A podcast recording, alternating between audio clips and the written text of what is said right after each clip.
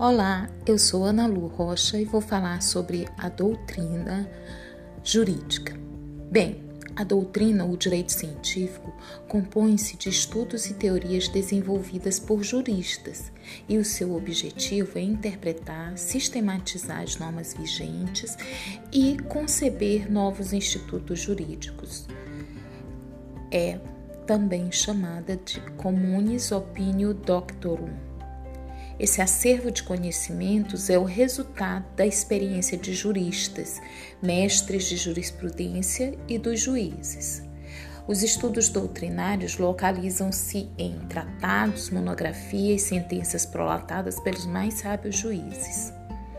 Bem, na ciência do direito, o jurista precisa reunir algumas qualidades, quais sejam independência, autoridade científica e responsabilidade. A primeira deve subordinar-se apenas aos imperativos da ciência. Deve ser livre para enunciar os postulados ditados por sua consciência jurídica.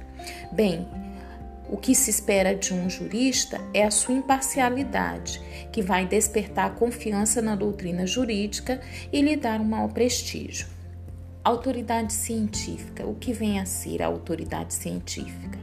É o conjunto de conhecimentos que ele terá na área do direito, além de possuir um talento.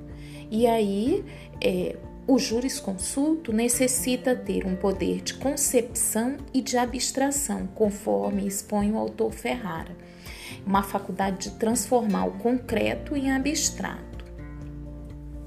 Bem, por último, vamos falar da última qualidade, a responsabilidade. A responsabilidade é o senso do dever, a necessidade de cumprir compromissos assumidos perante o mundo científico. É indispensável que ele possua uma sólida formação moral.